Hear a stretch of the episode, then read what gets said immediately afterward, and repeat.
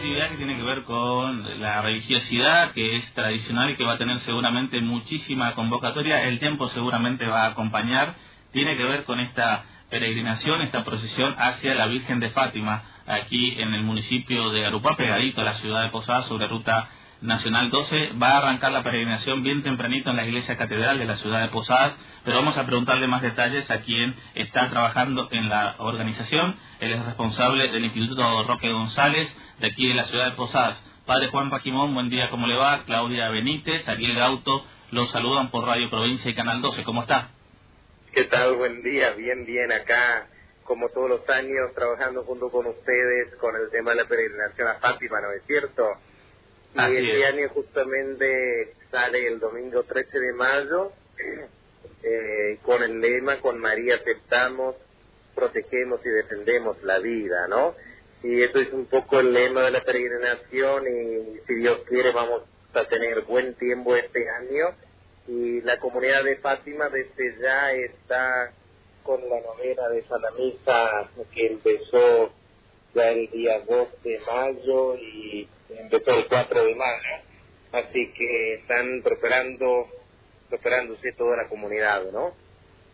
Y el, programa de la fiesta de Fátima, la peregrinación de Fátima aquí en Posadas es el sábado 12, tiene la Santa Misa a las 18.30 horas después del Rosario, y el día domingo todo el día va a haber celebraciones. A las 6 empieza la procesión desde la iglesia catedral, y durante toda la procesión vamos a tener la transmisión con eh, Radio Provincia como todos los años para que la gente pueda caminar rezando, pueda, pueda hacer realmente una peregrinación, ¿no es cierto?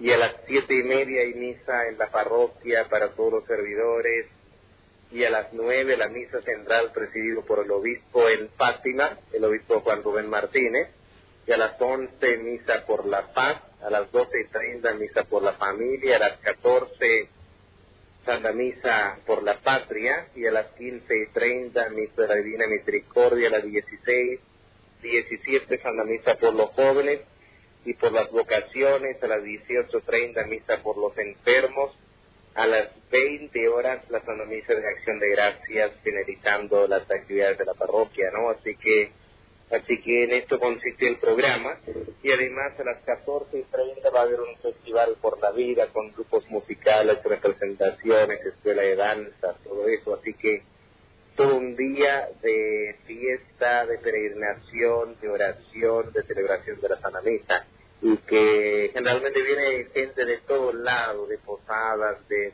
del interior de la provincia, de Corrientes, encarnación, así que, así que bueno, espero que tengamos un hermoso día para homenajear a la Virgen de Fátima.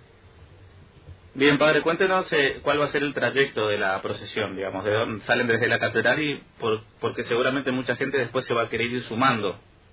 Sí, el, la, procesión tiene la, el trayecto tradicional, ¿no? Que empieza desde la catedral por Felicia Sara y ahí va por Rademaster hasta Cabret, por Cabret entra hacia la avenida Uruguay y desde la avenida Uruguay va hasta la rotonda y después por la ruta eh, pasando por Mercado Central, Taimán, Mercado Central, el campus de UNAM y ahí hasta llegar a frente a Fátima.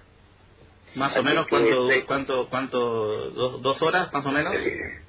Y la procesión generalmente a las seis empieza desde la catedral, se estima llegar a las ocho y cuarenta y cinco más o menos, ah. generalmente dos horas y media a tres, porque suele haber muchísima gente, entonces eh, es bastante lenta la peregrinación, ¿no? Son diez kilómetros, así que estimo que para las ocho y cuarenta y cinco va a estar la columna principal de la procesión de la peregrinación en Fátima.